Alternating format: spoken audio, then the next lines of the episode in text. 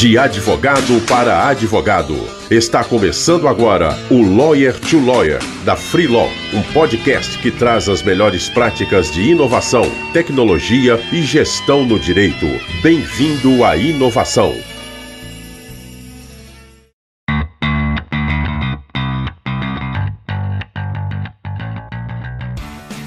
Olá, advogado, olá, advogada. Seja muito bem-vindo a mais um Lawyer to Lawyer da Free Law. Hoje eu estou aqui com um convidado especial, que é o Guilherme Vinceiro. Ele é um advogado apaixonado pelo contencioso. Ele consolidou sua formação em grandes escritórios, como o do professor Humberto Teodoro Júnior, e hoje ele é sócio da Tavernária Advogados, onde ele coordena o contencioso, o contencioso civil e empresarial. O Guilherme é mestre e doutorando em Direito Empresarial pela UFMG e professor convidado da pós da PUC Minas. Meu nome é Gabriel Magalhães, eu estou honrado de estar aqui com o Guilherme. Ele não colocou isso aqui na, na, descrição dele, mas ele é um dos advogados mais inovadores que eu conheço. Ele tem uma experiência muito grande também com vendas, além de ter uma bagagem muito grande acadêmica e ter passado aí pelas maiores bancas aí de escritório do país. Seja bem-vindo, Guilherme. Estou bem ansioso para a nossa conversa. Ah, quanta gentileza, Gabriel. Obrigado pelo convite, primeiramente. Olá aos ouvintes, é um prazer estar aqui com vocês. O podcast da Freeló é um formato de alcance aí que eu respeito muito e é o futuro, né, Gabriel? A gente vinha conversando outro dia, o podcast é uma oportunidade que as pessoas têm de otimizar o tempo e adquirir conhecimento, ao mesmo tempo relaxar, é, chega no fim do dia, você está ali cansado, não quer uma leitura, o podcast cai bem em qualquer situação, no carro, deitado já para dormir. Então, eu agradeço muito pelo convite e espero poder estar à altura aí dos outros convidados e contribuir para vocês e que essa troca seja nossa aí.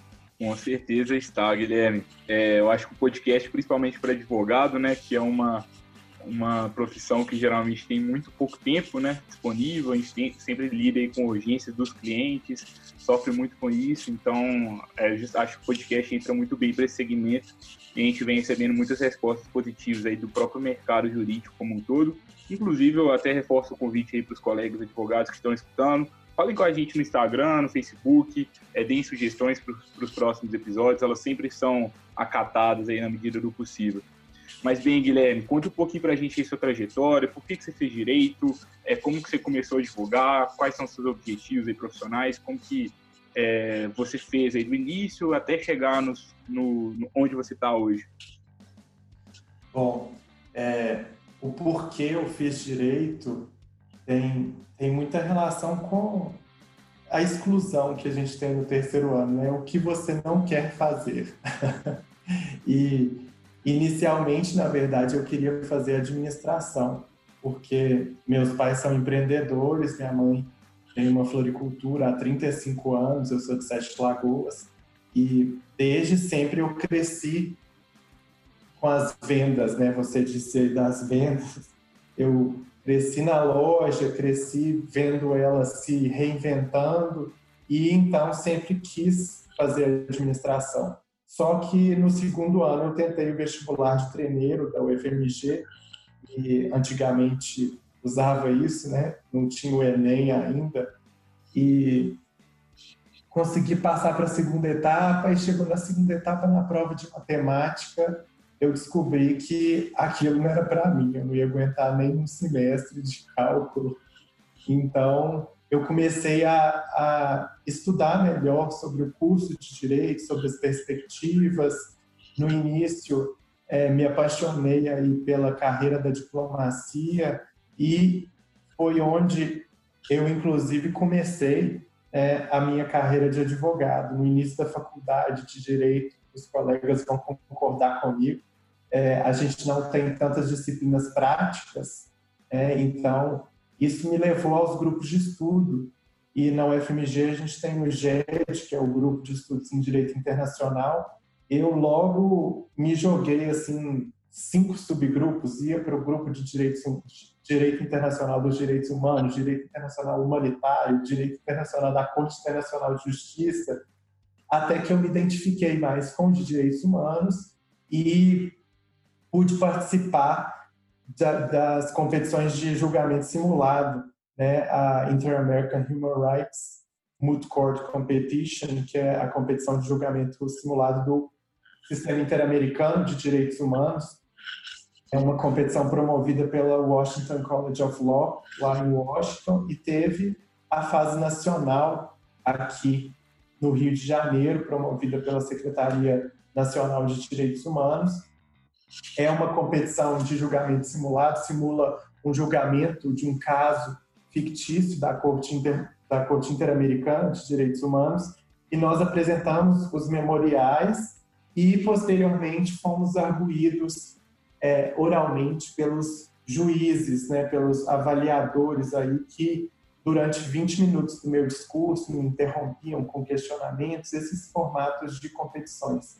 Isso foi em 2009 e eu ainda estava no terceiro período, mas a gente conseguiu um ótimo resultado, fomos os campeões da primeira, da, da fase nacional, conseguimos o, o subsídio para irmos ao Washington, na fase internacional nós, nós ficamos em sexto lugar geral, eram 180 equipes de toda a América, né, equipes dos Estados Unidos, da, da América Latina também, então foi muito positiva essa troca e foi aí que eu me apaixonei pela advocacia. Eu voltei da competição querendo advogar porque eu queria é, lutar, defender é, os interesses de clientes aí e, enfim, seja na parte escrita, seja principalmente na parte oral, porque a faculdade hoje carece muito disso. Né? A gente não tem tanta oralidade na faculdade.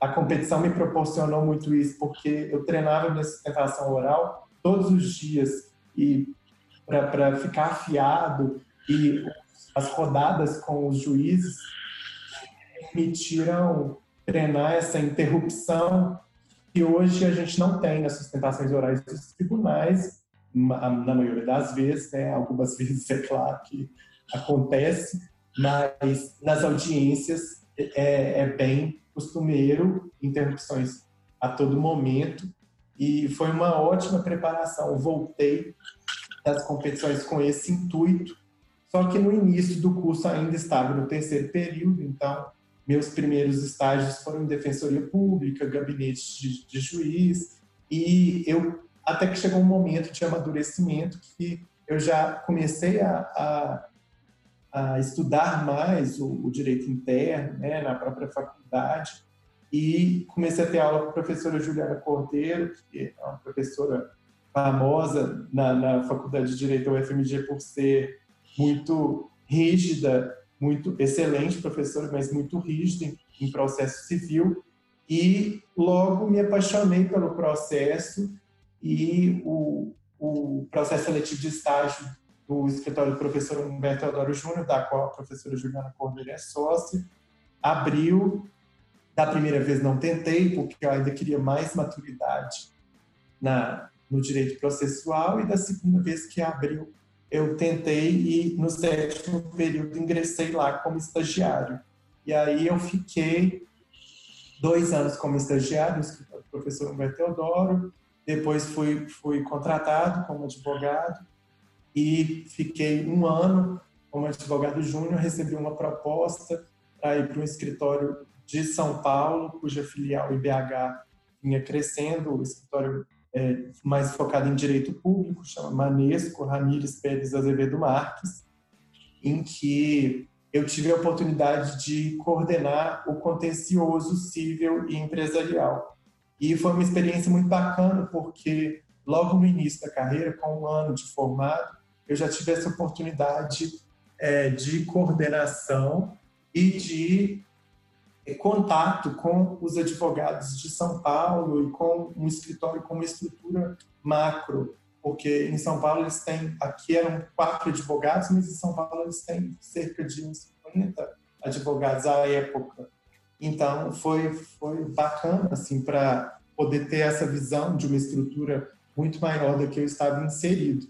Só que passou um ano e é, a, a, professora Juliana Cordeiro acabou me convidando a retornar para o escritório do professor Humberto Teodoro Júnior, porque eles estavam no momento de, até de reestruturação e é, aceitei a proposta e, e embarquei de novo na, na aventura e foi, foi um excelente aprendizado. E fiquei lá, fiquei até o fim de 2017, quando o Mário Tavernar me convidou para ser sócio aqui da Tavernar Advogados e desenvolver o contencioso civil empresarial, assumir a coordenação do contencioso civil empresarial.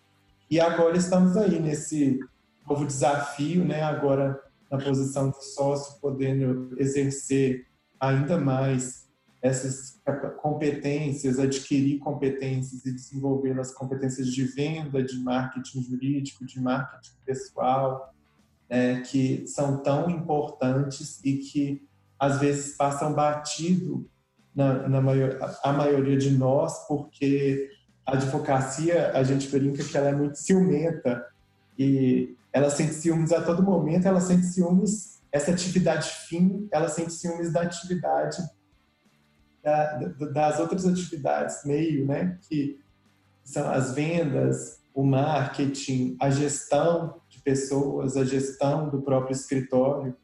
Então, hoje o desafio é cada vez maior. Gosto muito, tenho gostado cada vez mais de estudar essas áreas e anexas aí do profissional T-shaped, né? E hoje em dia a gente não pode ficar parado só com o direito, porque senão você você acaba morrendo na praia. Se você né, tiver pretensão de ter seu próprio escritório, de integrar uma sociedade com características de gestão, porque existem também outros modelos de escritório e outros modelos de profissionais. Eu digo que é, não é porque está todo mundo estudando outras competências, marketing pessoal, venda, gestão, que você também tem que estudar. Às vezes a pessoa ela ela quer se especializar e ter uma, unicamente competências técnicas, né? e existem estruturas de escritórios que comportam esse tipo de profissional e que estão abertas a esse tipo de profissional. Então depende muito do perfil. A gente tem que se conhecer primeiro, né, antes de embarcar nessas aventuras. E eu cheguei num ponto que eu falei assim, eu preciso muito disso, porque eu estava sentindo falta, gosto muito dessa parte de gestão, de, de marketing, de vendas, e é, falei demais de uma paixão que é a advocacia e não falei da minha outra paixão, que é a docência. Porque a advocacia é tão ciumenta que a gente ela acaba tomando todo o tempo, né? Mas também sou apaixonado pela docência e é, de, desde a faculdade também fui monitor de direito empresarial, fui monitor de processo civil e um ano depois de formado, eu resolvi tentar o mestrado lá na UFMG em Direito Empresarial.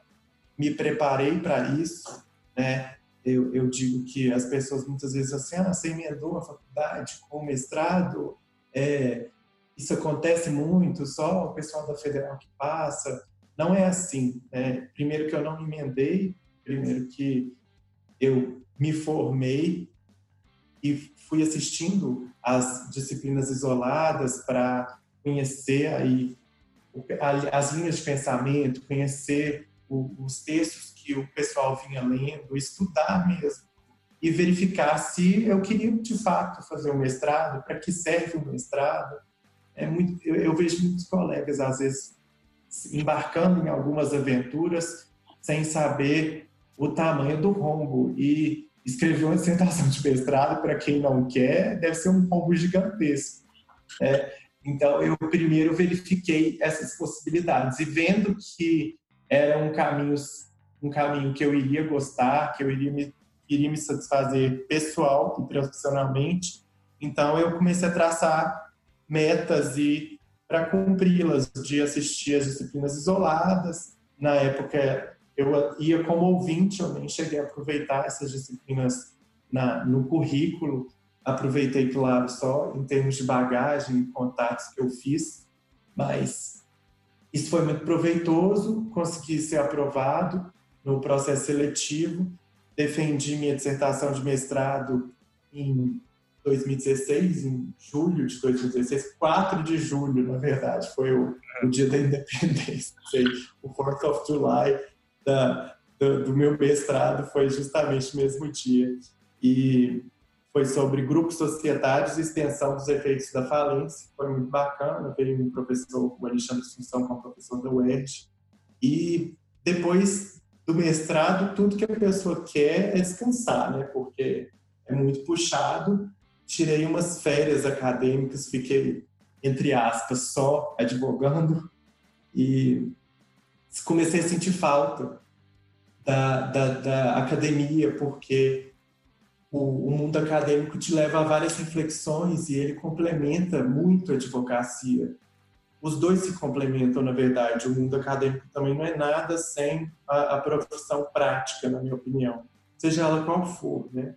E, e então resolvi embarcar novamente no, no na pós-graduação, tentei doutorado, hoje estou aí no segundo ano de doutorado e agora com um tema sobre contratos empresariais de colaboração, mas na linha dos contratos empresariais.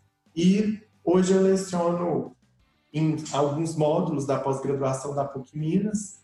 E durante o mestrado eu cheguei a lecionar na graduação do Isabela Hendricks. Foi uma oportunidade excelente, porque eu pude conhecer assim o que é dar aula na graduação, o que é assumir uma turma, e foi muito bacana. É, também também teve muito ciúme da advocacia, né? o tempo ficou corrido, mas eu senti muito prazer em, em poder passar o conhecimento e receber o conhecimento de volta. E na pós-graduação Lato Senso da PUC, a troca também é imensa, porque os alunos já com mais experiência prática é, acabam trazendo aí suas vivências, tirando dúvidas de casos concretos, então é, a, a experiência tem sido muito frutífera. Muito legal, Guilherme. Eu anotei muita, muita, muita coisa aqui da sua história, assim. Obrigado por estar compartilhando aí. Foi uma vida aqui em poucos minutos, né? É, muitas questões me chamaram atenção aqui. Vou, vou fazer um, uma volta aqui no, nas questões que você trouxe, né? Você trouxe desde a época lá da faculdade, né? E achei bem interessante essa questão aí que você disse que já tem pais empreendedores, né? Sempre cresceu com as vendas é, e falo muito também dos grupos de estudos e das competições, né, dos multis. É, hoje é muito comum ter essas competições. Eu também tenho, um, na, na faculdade, eu tive a oportunidade de participar desses grupos e fizeram uma grande diferença na minha vida. Foi muito legal. É, a gente participou das competições de mediação, de arbitragem, e, o Guilherme, acho que também participou da, de processo agora recentemente, né? Eu lembro que a gente conversou sobre isso. Então, hoje, quem quiser participar desses tipos de iniciativas, tem direito público, direito tributário, tem várias áreas. Pode ser uma, uma forma bem legal de estar tá inovando. E ainda que você não goste, por exemplo, de direitos humanos, às vezes você gosta de direito tributário, pode buscar algum tipo de, de, competição, seja para participar como estudante, seja participar como avaliador já pode ser uma forma de estar buscando se atualizar e inovar dentro da educação. É, para mim, pelo menos, fez muita diferença. Não sei se para você também você concorda com isso, Guilherme. Você tem um, acho legal que você tem um lado ali, né, da, da carreira acadêmica, sala de aula, é, conseguiu aí também crescer nessa área desde a época de estágio acadêmico, mas também tem essa nova forma aí de, educação das competições que estão cada vez mais em voga e também você investiu muito tempo nisso, né? Com certeza, é, é muito importante. Acho que acho essencial ao, ao graduando, assim, inclusive recomendo fortemente aos colegas ouvintes aí que estão na graduação a se engajarem em grupos que de preparação para competições de julgamento simulado para as multicortes, sejam elas de qual matéria for. Porque o mais interessante é o treino que isso te o, o, o, é que o treino te capacita muito, sabe? E A matéria, a bem da verdade, depois você vai escolher qual matéria você vai se especializar, né? A gente transita aí durante a graduação em várias áreas e chega no futuro nem atuar com elas propriamente dito. Mas independentemente da matéria, a minha, por exemplo, a, a competição que eu participei como orador foi em Direito Internacional dos Direitos Humanos. Me rendeu artigos acadêmicos, mas principalmente me rendeu muita experiência e Hoje eu não atuo nessa área, atuo no uso civil empresarial, né? nada a ver com o direito internacional dos direitos humanos, mas a competição me proporcionou tudo, grande parte, tudo não, mas grande parte do que eu aplico hoje de técnicas de convencimento, de ter calma, de oratória, em sustentações orais, em despachos com juízes e desembargadores, em é, audiências, e eu tento, inclusive, estimular os estagiários do escritório, é, os da, da minha equipe, pelo menos, sempre participam das competições. Eu não cheguei, Gabriel, a ser coach de equipe, mas hoje, depois de formado, cheguei a ser avaliador né, da competição da Camargo, fui árbitro, agora de processo civil fui é, desembargador, avaliador, é, mas coach não cheguei a ser. Eu atuo como um coach indireto aí, porque quem, quem quiser pode pegar meu contato que eu assim acordo cedo, durmo tarde, posso faço o que for, porque eu fui muito ajudado, sabe? A competição me ajudou muito e a época o GED, o grupo era muito unido, então várias pessoas de outros de outros subgrupos passaram o discurso comigo, me treinaram e eu sou muito grato a isso. Então, hoje, eu acho que o mínimo que eu tenho a fazer é devolver isso para quem quer que seja. Então, estou à plena disposição dos alunos aí, dos, dos coaches e até dos organizadores de competição para avaliar painéis, para dar dicas, porque é, uma, é a forma mais rica de aprendizado. Eu, inclusive, uso isso na, na pós da PUC, faço julgamento simulado, faço os meninos treinarem sustentação oral, os que não gostam de falar viram desembargadores e tem que proferir o voto, tem que colocar o povo para falar, porque a gente não trabalha muita oralidade na, na faculdade, isso é essencial na nossa carreira, né? inclusive é o diferencial com relação a, a, as inteligências artificiais que vão surgir aí. E é, anunciadamente substituir o advogado, que eu não concordo com esse bordão que vem falando aí, ah, o advogado vai acabar porque as pessoas não, elas não, não ponderam que o que, vai, o que vão acabar vão ser algumas atividades do advogado que vão poder ser absorvidas pela máquina. É, uma é, as atividades que, exercem, que requerem criatividade, interação, que são essas que a competição desenvolve, essas aí vão ficar com o ser humano. Sim, eu concordo muito, Guilherme. Uma questão que eu queria destacar, eu que a minha, meu primeiro contato com a competição foi em 2014. Eu estudava ainda na, na Milton Campus, que foi onde eu me graduei. E na época teve uma competição, que era a competição brasileira de arbitragem, aconteceu no Milton Campus, e a gente não tinha uma equipe e o meu, meu papel era entregar a aguinha lá para as pessoas que estavam, para os oradores das outras equipes. Eu lembro que na época o FMG estava super bem cotada na competição, conheci os meninos do FMG, torci muito para o FMG, que era representante mineira aqui no caso, então um pouco de bairrismo nosso. E eu ficava realmente impressionado, porque o nível é muito alto, muito alto. Então, eu a minha primeira experiência foi como é, pegando a aguinha, depois eu tive a oportunidade de ser orador, fui coach, fui avaliador também de algumas competições e hoje ainda faço parte da, da comissão organizadora da competição de arbitragem e mediação da Camargo.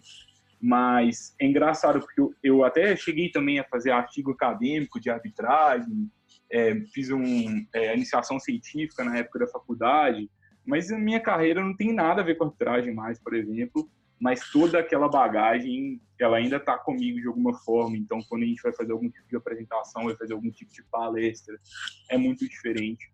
Quando eu é, ainda era advogado, antes do, de, de, eu ter é, focado realmente na Freeló, né, é, eu conseguia fazer sustentações com mais facilidade.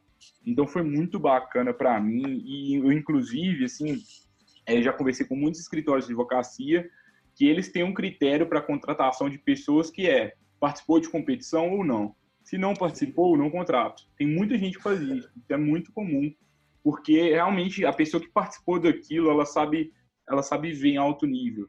Então, ainda quem já formou, já é advogado há mais tempo, eu acho que vale muito a pena participar, seja como ouvinte, para conhecer um pouquinho mais disso. O network é muito legal, assim, eu sou um pouco suspeito, mas foi um, algo que impactou muito positivamente minha vida também, e eu escuto muito de, de várias pessoas nisso. Mas, Guilherme, a questão que eu, fiquei, que eu queria muito que você destacasse aqui para o nosso colega advogado que está escutando, é porque você é uma pessoa bem atípica, né? Você fala muito até dessa questão do, do ciúme da advocacia, ao mesmo tempo que você consegue ser um excelente aluno academicamente, fazer mestrado, doutorado, vira professor, participa aí das maiores bancas de escritório de advocacia, ao mesmo tempo ainda encontra tempo para fazer marketing, para pensar em venda, para pensar em gestão. Como que você faz tudo isso? Porque é, a maioria dos advogados eles vão ou por um caminho ou por outro. Então a gente tem muitos advogados aí, muitos escritórios que são muito acadêmicos, outros aí que são só comerciais e, e tem pouco é, conhecimento técnico por trás. Como que você consegue esse meio termo aí? É, e que conselho que você tem aí para quem está realmente tentando aí se encontrar e saber é, como ter um equilíbrio entre to todas essas coisas? Bom, o primeiro conselho para que eu dou para quem está nos ouvindo aí é verificar se de fato aquilo que escolheu para fazer faz o olho brilhar. Porque se não for apaixonado pelo que faz, você não encontra força para fazer. E eu, eu só faço tudo que eu faço porque eu gosto de fazer tudo que eu faço. Porque quando a coisa começa a me incomodar um pouco, eu começo a ver que é, já não está fazendo meu olho brilhar, aí eu já, já tento tirar um pouco da, da prioridade e voltar a priorizar aquelas atividades que fazem o meu olho brilhar. Então, essa questão da, das competências extras, né, do profissional de gestão, de marketing, de vendas, todas essas questões são, são questões que eu gosto de estudar. Eu sempre, é, mesmo quando não, pensa, não, não tinha planos aí de, de compor uma sociedade e de ter um cargo de gestão, eu já me pegava lendo alguns livros de autoajuda mesmo, de, de inteligência emocional, de gestão de pessoas, de técnicas de convencimento.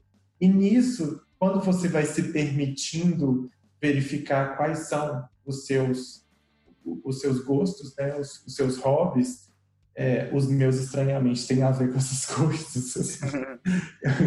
meus hobbies, eu, eu às vezes eu assisto série, gosto, claro, gosto de festas, de sair com meus amigos, mas hobbies, vamos dizer assim, qualificados, né, que trazem, que trazem vantagens profissionais aí. Se bem que sair com os amigos traz muitas vantagens profissionais, né, Gabriel? A gente já tomou várias cervejas aí e trocamos várias figurinhas no social.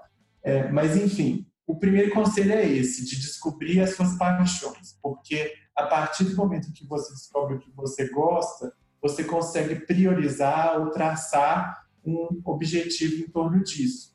O segundo é ter paciência, porque às vezes a gente quer uma coisa que ainda não está ao nosso alcance, né? A maioria das vezes, porque a gente está falando aqui de carreira, de metas a, a, a serem alcançadas, então, é, é muito difícil ter paciência e ter calma para chegar aonde se quer chegar, né? E quando você chega, você quer mais, né? Quer crescer cada dia mais. Então, é um passo de cada vez mesmo. E a outra, a, a terceira dica é a organização, porque não adianta se propor a fazer muita coisa se você não consegue se organizar e estabelecer prioridades. Tem dias em que eu dou aula, à noite, tem dias em que eu tenho reuniões durante o dia inteiro, tem dias em que eu tenho atividades do doutorado. Então, é, e aí quando, esse, quando essas atividades todas cumulam em um dia só, eu preciso de uma organização prévia para que as, essas questões não, não fiquem prejudicadas e para que a, própria qualidade do, do serviço, né, da, e, e, do exercício das atividades dentro da paixão fique qualificado também, porque é tão frustrante quando você se propõe a fazer algo e não consegue entregar o resultado. É, eu digo isso mais como, como pessoa perfeccionista, uhum. mas é, isso, isso também é uma quarta dica para quem faz muita coisa. É, a gente tem que se desligar da perfeição porque ela, ela não existe, né? Legal. Eu, então... Tenta, né? Tem que ser, tem que ser vulnerável, tem que se abrir para o erro, se abrir para para as possibilidades, porque é assim que a gente cresce, né? Mas tem que crescer com responsabilidade também. Eu só faço tudo isso que eu faço porque eu equilibro. Então tem épocas em que eu dou mais aulas, tem épocas em que eu me dedico mais ao marketing, tem épocas em que eu me dedico mais à prospecção e às vendas, tem épocas em que é, os casos estão movimentando mais, eu preciso de ajuizar mais ações, de despachar mais, tenho mais julgamentos. Então, é tudo é uma questão de equilíbrio dentro da agenda. Vai, vai haver épocas de maior sobrecarga, né, em que todas essas questões às vezes vão vir de uma vez. Eu estou numa delas, por exemplo, né, a gente está tentando marcar essa, essa nossa conversa aí há, há, uma, há umas semanas, mas aí quando eu paro para pensar que mesmo em momentos de sobrecarga, o que eu tiraria da minha rotina? Eu não consigo tirar nada, porque se eu tirar alguma coisa, vai me tirar um pouco da minha felicidade. Então, é pensar nisso também, o que te traz felicidade. Porque se você chega à conclusão que você é feliz e que você precisa de, de, desses fatores para ser feliz, no meu caso da docência da advocacia, você tem que arrumar uma forma de conciliar os dois, porque se você não conciliar, você pode ficar frustrado. Ou então, um outro caminho, né, que é abandonar mesmo, ou colocar num, percentual aí de importância muito menor no seu na sua rotina, mas também tentar convencer seu coração aí de que de que ele vai ter que ficar com o plano B ou como uma oportunidade futura.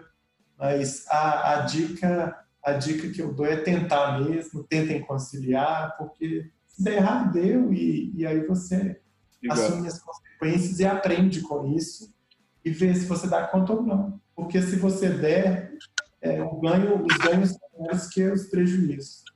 Legal, Guilherme. É, eu destaco aqui o que você disse, assim, né? Se não for apaixonado pelo que faz, não vai dar certo. É, e você trouxe aqui que as coisas têm que fazer muitas vezes os nossos olhos brilharem, porque senão a gente não, realmente não consegue entregar tudo da melhor forma.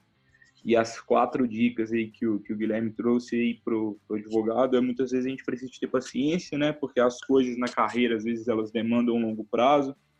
Disse também que é, muitas vezes as coisas não estão ao nosso alcance, a gente tem que entender isso é, também destacou a importância da organização, de conseguir estabelecer prioridades, de entender aí essa que às vezes vai estar sobrecarregada em mais uma área, às vezes em outra, de buscar um equilíbrio dentro disso. E também ele trouxe um cuidado aí para o advogado, cuidado com o perfeccionismo. É, achei essas dicas bastante valiosas, tenho certeza que elas vão contribuir muito para os advogados aí que estão nos escutando. Guilherme, eu tenho algumas últimas perguntas aqui para você.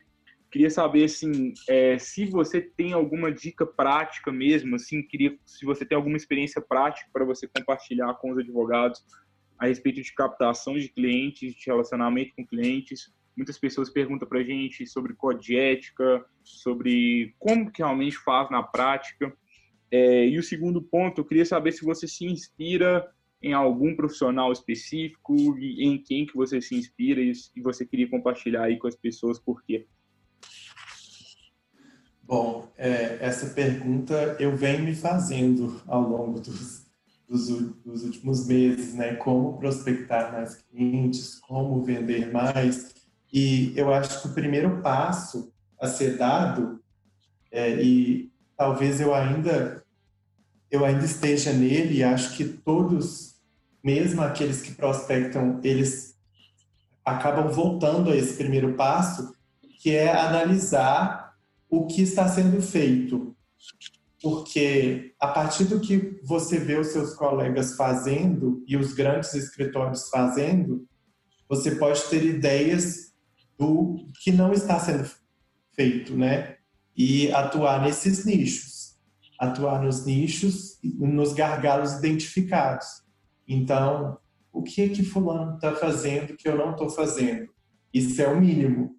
Você teria que, que fazer. Ou então, será que isso que fulano está fazendo está dando certo? Está vertendo resultado? Troca uma ideia, conversa com o um colega, né? O que, que você faz para se divulgar? Você tudo depende do seu nicho, do porte do seu escritório, do, da, do, do, da sua disponibilidade também. Né? Primeiro, você tem que verificar é, o, o quanto você quer se dedicar a isso e qual que é o, o plano estratégico aí do seu escritório com relação ao marketing, a marca, a consolidação da, da clientela que já existe, a ampliação dessa clientela, para então, depois de entender a sua estrutura, você poder dar um passo a mais e começar a observar o mercado, começar a observar os colegas que têm dado certo e, a partir disso, verificar o que os colegas fazem, o que os colegas ainda não fazem. Você pode ter ideias né, a partir de verificar o que eles estão fazendo. Então, muita gente fala assim: ah, vou fazer um Instagram. Mas depende do qual tipo de cliente você quer atingir. Né? Vou é, fazer, produzir mais conteúdo no LinkedIn. O marketing de conteúdo está aí, né? Mas produzir por produzir também não adianta. Então, a cadência, você tem que entender como funciona o algoritmo do LinkedIn, para você, para o seu post alcançar mais, mais, mais pessoas, né? Então, a gente precisa é, ter, ter uma preocupação com, com esse planejamento mesmo. E eu venho tentando estudar isso para entender os gargalos, onde precisa, onde nós precisamos melhorar e onde o mercado está demandando, o que o mercado está demandando é uma informação em forma de pílula, em forma de vídeo, é uma informação mais fácil. O que que meu cliente quer? Qual que é o perfil do cliente do, do escritório? É, tudo isso tem que ser verificado. Parece muita coisa e de fato é. Né? A gente precisa é, parar para pensar tudo isso e dar trabalho. Você e a Júlia sabem que dá trabalho porque vocês têm feito um trabalho de marketing muito satisfatório. Eu tenho recebido elogios aí aos posts da Freeló de várias pessoas e olhar para a Freeló também acho que é um trabalho interessante para quem quer verificar essas questões. E sobre as vendas especificamente, né, apesar das limitações do código de ética, o código de ética ele veda a mercantilização da advocacia. E a, a gente se esquece de que o que a gente faz é prestar um serviço, né? E isso nada mais é do que vender.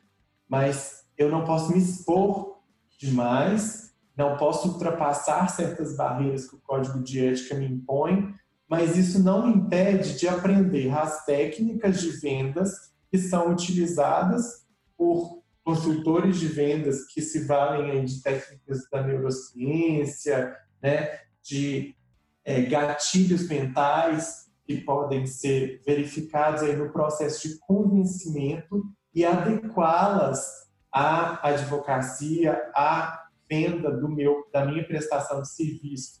Né? Então, eu acho que tudo, tudo faz parte do conhecimento, desse estudo e da aplicação aos limites da advocacia, novamente. Legal. Tudo depende da sua estrutura. Né? E sobre os, Ô, Guilherme, só te interrompendo, eu, eu lembrando de uma frase que você trouxe antes, que você disse assim, não é porque todo, todo mundo está estudando que você precisa necessariamente estudar, né? Depende, depende muito do perfil do escritório. Às vezes, se o escritório, por exemplo, é de um professor mega consolidado, o maior especialista do Brasil no assunto, talvez realmente ele já tem tanto cliente que talvez ele não vai precisar de, fazer esse benchmark, de buscar é, desenvolver o marketing do, do escritório dele, desenvolver as vendas, porque esse não é o maior problema dele. Então, eu acredito muito no que o Guilherme trouxe, né? Qual é o tipo do seu escritório, qual é o problema que você tem? É a captação de clientes? Se for, será que faz sentido a gente continuar ficar contando com a sorte na, no boca a boca, de indicação de cliente, fazendo aquelas técnicas antigas de networking? Talvez continuar fazendo isso, mas será que a gente não poderia fazer mais? Então, é, realmente criar uma estrutura organizada para isso. E a gente, a gente acredita muito aqui na Freelock, o escritório de advocacia, como qualquer, é uma empresa, né? Como qualquer outro, de, de qualquer segmento. Uma empresa de prestação de serviços.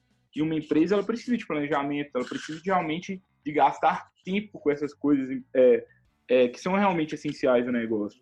E um último ponto é, dessa questão de vendas, tem um conceito muito grande de vendas consultivo, né, que, que usam muito hoje, as maiores empresas de vendas usam muito, que é, sem ser aquele vendedor chato de Casas Bahia, mas você realmente querer entender o cliente, e tudo isso é permitido pelo Código de Ética do AB.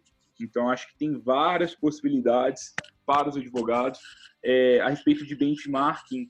É, a gente tem até um artigo no, no blog da Freelaw exatamente sobre benchmarking. A gente também tem outros materiais sobre marketing jurídico, sobre captação de clientes, que eu vou deixar aqui nos, nas referências desses, desses conteúdos mas eu só queria destacar, por fim, que além de fazer um benchmark com colegas advogados, discutir sobre isso, é legal também fazer benchmarking fora do direito, porque muitas vezes Sim. o mercado lá está avançado.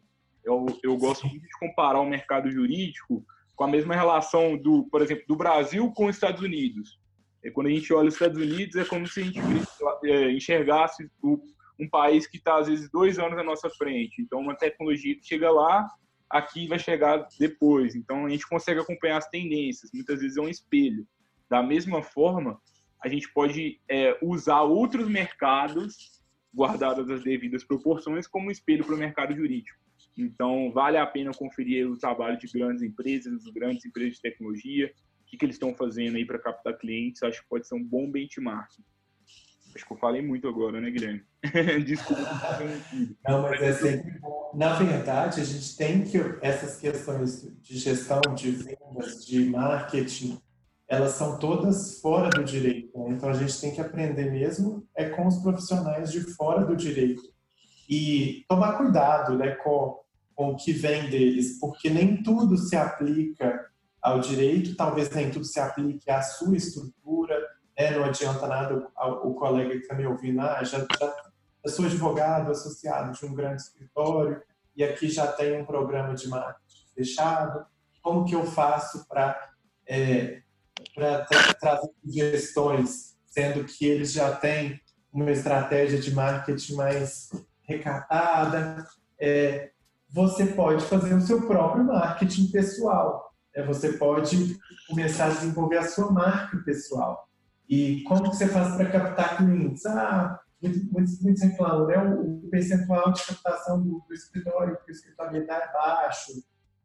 Mas então, ou você vai para uma estrutura que tem um percentual de captação maior, ou, ou você que gosta da estrutura que está, começa a captar mais clientes e se dedica mais a isso, até o ponto de de poder usar isso como um poder de barganha para negociar um percentual maior e até uma posição na sociedade. É, a gente tem que sempre pensar além, pensar já no, no próximo passo, agir como se estivéssemos já já alcançado o próximo passo, porque esse, esse eu acho que é o diferencial de muitos profissionais que eu vejo. Muitas pessoas que conquistam é, posições relevantes no mercado algum dia elas estiveram à frente e quando elas estavam à frente de outras, elas já estavam pensando no lugar que elas ocupam hoje, né? com, todo esse raciocínio, com toda essa força de vontade. Então, a gente tem que estudar mesmo, estudar as outras áreas e, e se atualizar. E sobre essa questão de relação com o cliente, de entender a dor do cliente, hoje é essencial. Né? O cliente ele, é o que ele mais valoriza. A, a solução, o serviço prestado pelo advogado não pode ser um, um, um, um serviço seco e frio. Ele tem que entender a necessidade do cliente e a dor do cliente. E é isso que o profissional de vendas, os consultores de vendas fazem. Eles entendem primeiro qual é o problema da pessoa, para depois oferecer a solução. E o, o, erro hoje que eles apontam de muitos consultores de vendas é esse, que a pessoa já chega ali do telemarketing, te liga te oferecendo o produto dela. Mas como que ela sabe que você precisa do produto dela? Às vezes você não precisa de uma geladeira, você precisa de um fogão entendeu? Então, primeiro você tem que perguntar, entender o problema da pessoa. Às vezes nem é você quem, quem pode ajudá-lo, né? Às vezes quem pode ajudá-lo é um colega. E aí os laços vão sendo criados, as parcerias vão sendo criadas. Por isso é que a, a marca pessoal também é muito importante, os relacionamentos com colegas é muito, são, são muito importantes para desenvolver essa rede colaborativa mesmo e é, e, e, é sempre ajudando o outro que você é ajudado, né? A gente tem que ter uma visão mais, mais cooperativa do mundo para as coisas caminharem. Concordo demais, Guilherme. Fico muito feliz de, de estar disputando. É muito legal essa experiência. Queria agradecer demais assim por tudo. É, a gente já estourou um pouquinho o tempo, mas eu, como o papo tá bom, ainda queria que você falasse aí assim, é, quem é a pessoa assim que você mais se espelha profissionalmente? Se tem alguém assim que te inspira e por quê?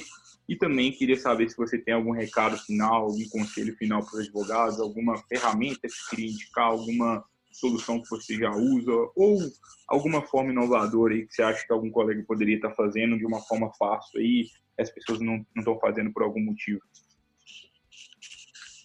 Ok, bom, é, as pessoas em que eu me inspiro a pessoa em que eu mais me inspiro fora do direito, enquanto empreendedora, é a minha mãe, Suzana Vinceiro, que, é, como eu disse, ela tem, ela é proprietária da Plantas Flores Companhia, lá em Sete Lagoas, a floricultura há 35 anos, e ela tem uma capacidade imensa de se reinventar e se reinserir no mercado, porque além da tradição, né, é, ela vem enfrentando os óbices aí do, do mercado específico do comércio de flores, que foram, por exemplo, supermercados começaram a vender flores em vasos, né? e aí o produto dela começou a ficar mais caro, isso começou a afastar certos tipos de clientes. Ela fazia decorações de festas maiores, só que as flores começaram a ficar caras, a mão de obra começou a ficar muito cara. Então, como que ela se reinventou? Começou a verificar a estrutura que ela possui, o que, que ela pode oferecer.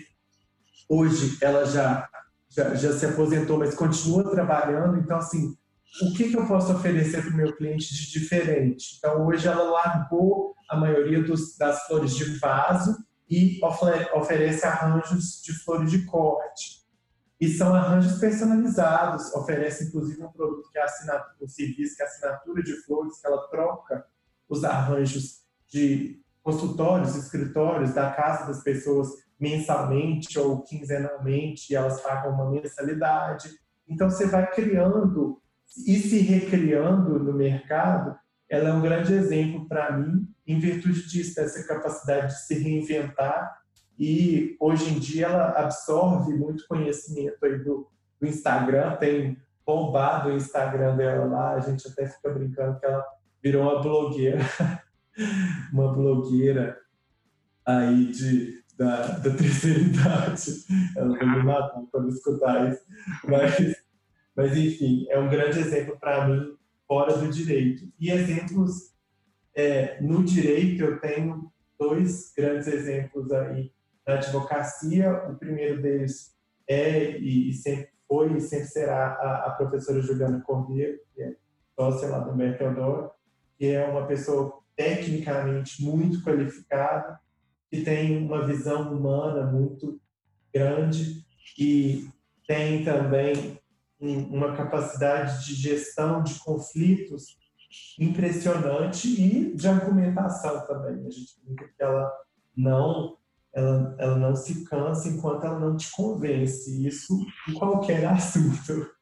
E eu me inspiro muito nela, no, no que ela já no que ela construiu de carreira enquanto profissional e também me inspira no meu sócio, Mário Tavernar, que com pouca idade já conquistou o que ele conquistou né?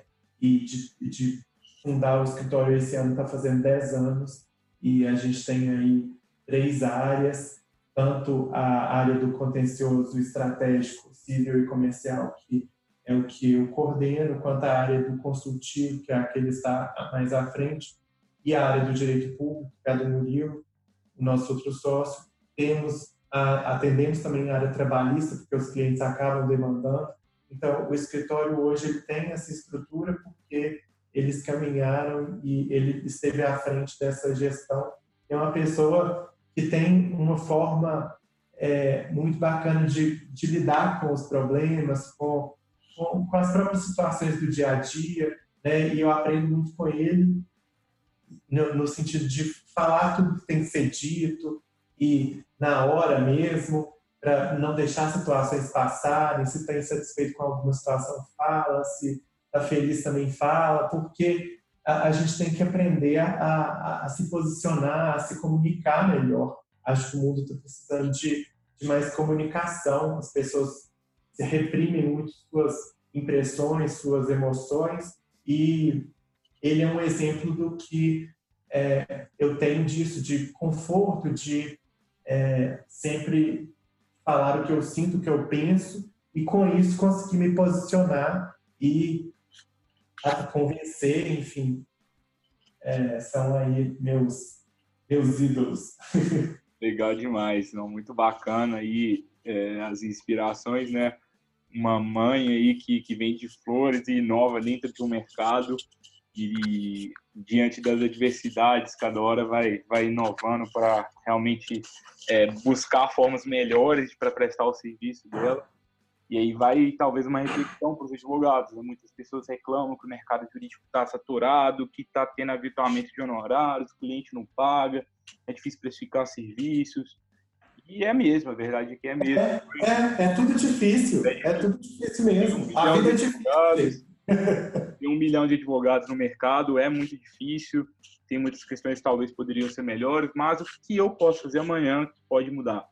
Será que é. da mesma forma que é, a mãe do Guilherme fez um serviço de assinatura aí para os clientes dela de flores. Será que não faz sentido advogados começarem a oferecer algum tipo de assinatura para os clientes?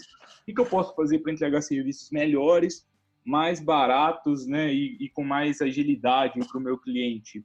Vale muito a reflexão. Então, acho que tem o lado da crise, tem o lado do mercado ruim, o cenário talvez econômico do país não esteja melhor, mas o que, que eu posso fazer amanhã? Talvez dá para se destacar ainda assim. Então tem muita coisa, eu posso ser um blogueiro, ou eu posso ser uma referência acadêmica, como a professora Juliana, que foi citada aqui também, é, ou então eu posso aí ser um, um ótimo sócio, empreendedor, aí, comunicativo excelente, competente, é, excelente do ponto de vista é, jurídico e também de gestão, e conseguir fazer muitas coisas rápido no meu escritório. Então, acho que muito legal a conversa, Guilherme. Acho que eu queria ficar aqui mais três horas com você. ok, eu também. Que todos os colegas escutaram muito. A gente estourou um pouco tempo, inclusive se algum advogado ou alguma advogada é, quiser dar algum feedback para a gente a respeito de tempo, gente, acho que faria sentido vocês terem ficado mais ou, ou ficado menos. É, manda o um feedback para a gente, a gente vai adaptando para os próximos.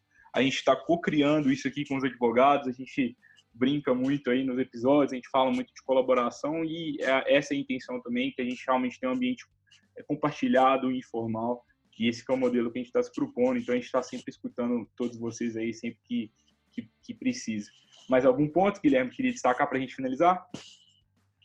Não, eu só queria finalizar dando um conselho aí para os colegas, para quem ainda não se graduou, para quem já se graduou e está perdido, está né, tá desanimado com a advocacia, ou mesmo com as outras carreiras jurídicas, de tentar buscar o que gosta de fazer, né, tentar se identificar com alguma atividade, porque enquanto a gente não encontra o que a gente gosta, a gente não, não consegue ter paz, né?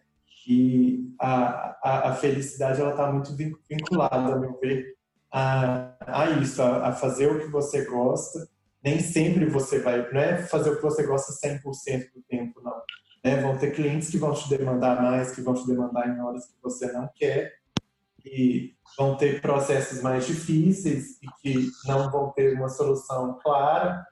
E a questão é essa, é verificar se você gosta disso, você gosta de é, advogar, você gosta de dar aula, você gosta de, de, do serviço público, da carreira pública, você gosta da inovação e quer abrir uma startup, é, eu acho que se conhecer é fundamental e vai ser cada vez mais fundamental daqui para frente, porque com a, o advento da cada vez mais forte da inteligência artificial e a remodelação das profissões, o, o, tudo vai mudar demais e as pessoas vão precisar de outras competências.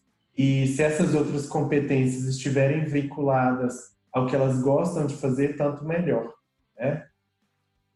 Então é isso, muito obrigado. Aí a gente já estourou o tempo demais. Eu vou agradecer para ver se eu paro de falar. muito obrigado aí. Agradeço também a todos que nos escutaram até agora, todos e todas que nos escutaram até agora. E é, estou à disposição de vocês, quiserem trocar uma ideia, me sigam lá no LinkedIn, no Instagram, Guilherme Financeiro, e meu e-mail também, o Gabriel pode deixar aí para vocês, guilherme, arroba tavernarte.adv.br. Estou à disposição, gosto muito de conversar, como vocês perceberam, e de trocar experiências, é sempre um prazer. Muito legal, Guilherme, muito obrigado de novo aí por, por todo o tempo que você doou aí para a gente, por todas as experiências, é, agradeço pela sinceridade, transparência de compartilhar tudo, eu acho que é, todos os ouvintes aí, é, assim como eu, aprendemos muito com você. Então, minha gratidão aqui em nome de todos que estão escutando. Eu queria finalizar só citando aí é, um estudo aí da, da, Singularity. Eu acho que a gente até falou de, desse estudo aí alguns alguns episódios para trás também, é que ele fala aí que a maioria das profissões futuras ainda não existem, né? E fala aí que em média cada pessoa hoje que está entrando no mercado de trabalho vai ter cinco profissões. Então, acho que dentro do que o Guilherme está falando, da, da gente querer se reinventar, está cada vez é, mais conectado com essa quarta evolução industrial que a gente está vivendo hoje, e é uma realidade para todo mundo, ainda que alguns é, insistam em não, não querer encará-la, mas hoje, eu, às vezes, eu vou aprender marketing, amanhã eu vou ter que aprender vendas e depois eu vou trabalhar mais na gestão do escritório, ou então vou trabalhar só na parte estratégica do escritório. Cada vez uma tendência maior. Eu agradeço você, advogado, a você, advogada, que ficaram com a gente aqui até o final. É, muito obrigado de novo pelo apoio, por, por todo o suporte. É, agradeço muito a todas as pessoas que estão dando feedbacks para a gente de forma recorrente. Ao Robert aí de, de, Belo Horizonte, grande amigo aí que sempre escuta os episódios, fala, com é, fala conosco. É, e tem muita gente que eu acho que eu não, se eu falar nome por nome, eu vou acabar me comprometendo, vou esquecer de falar algum. É, mas muito obrigado a todos aí de verdade que estão sempre nos apoiando. Se vocês tiverem sugestões para o próximo episódio, estou sendo insistente, mas realmente é muito importante para a gente. E muito obrigado. A gente está construindo esse ecossistema juntos e vamos juntos aí pela, por um direito aí mais humano, mais justo e mais inovador. Muito obrigado e até a próxima semana. Na quarta-feira que vem a gente vai falar sobre os desafios de escritórios do interior. Então vai ser um episódio bem, bem legal. Um abraço para todos e até a próxima quarta.